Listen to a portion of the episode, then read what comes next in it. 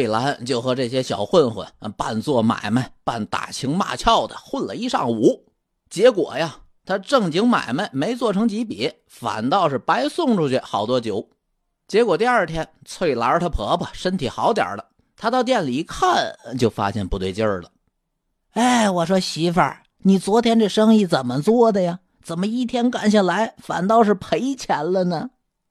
然后翠兰就说：“啊。”那不是过来了好多老客户，我给他们打折了吗？她婆婆一听啊，老客户都哪些老客户啊？嗯，就是张三、李四、王二麻子他们几个呗。啊，这帮小子他们哪是老客户啊？他们全都是街头的混混。哎呀，我说媳妇儿啊，你可不能这样做生意了。我跟你说，从今往后，咱家这酒谁来了也不许打折。翠兰一听，好嘞，谁来都不打折，是不是？看我不治死你的！几天之后，翠兰又一个人去看店了。结果今天呢，那帮小混混全没来，来的全是老实巴交的客户。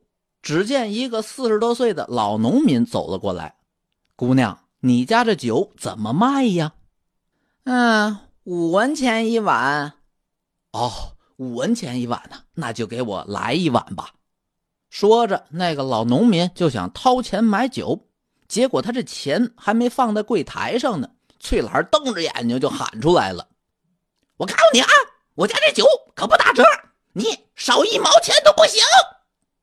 这老农民被吓得手一哆嗦，怎么着？我这是碰着女神经病了吧？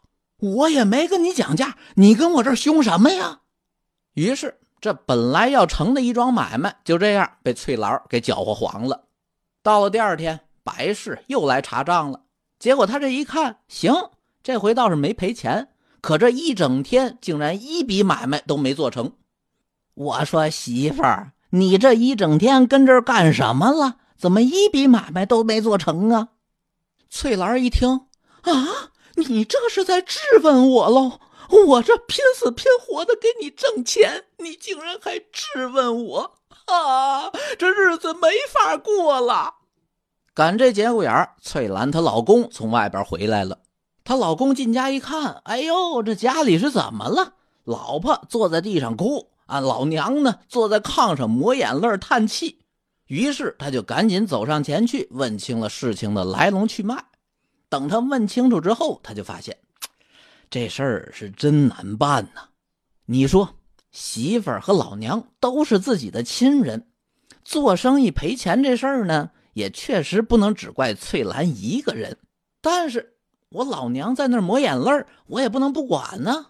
于是翠兰她老公就对翠兰说了一句话：“翠兰，咱妈经营这小店不容易，她跟你生气也是为了咱们这个家。所以说，媳妇儿。”你还是多忍让一点吧。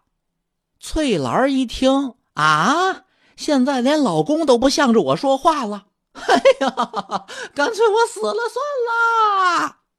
就在翠兰一哭二闹三上吊的时候，她突然想起来了。哎，后院那几位姐姐曾经教过我绝招啊！如果我老公敢不向着我说话，我就不让他上我的床。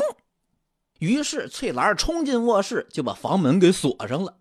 你呀，去找你妈睡去吧。今天晚上姑奶奶是恕不接待。要说翠兰她老公呢，也真算是个妻管严。他都被老婆欺负成这样了，愣是连一个屁都没敢放。他呀，直接就抱了卷被窝去库房里面凑合了一宿。而白氏看自己儿子这么窝囊，他也只能是长叹一声。那你说这老太太能怎么办呢？这儿媳妇是她做主给娶回来的，现在生米已经煮成熟饭了，就算这日子过得不顺心，也只能是凑合着过了。时间一晃，一个月过去了，翠兰她老公要去外地做一笔大生意，临走的时候，他就嘱咐翠兰，让她好好孝敬婆婆。结果翠兰一听老公要走，她连眼泪都掉下来了。没有你在家里给我撑腰，我婆婆指不定得怎么折磨我呢。她老公一听，胡说八道，我妈怎么折磨你了？不就是让你照看一下小店儿吗？媳妇儿，你就再忍几天，等我这趟回来呢，我就天天陪着你，让你怀上一个大胖小子。等你生了孩子之后，咱妈就不会让你干活了。虽然翠兰她老公说的挺好，什么回来之后跟你生儿子，那都是空头支票。现在摆在翠兰眼前的问题就是，她又得帮婆婆干活了。有一天，翠兰又像原来那样跟她婆婆说：“我屁股疼，我浑身上下屁股疼，我要请假一天。”她婆婆看她这死出的，看的都够够的了。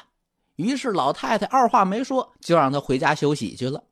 结果翠兰回家之后，就去后院找那几个老娘们聊天去了。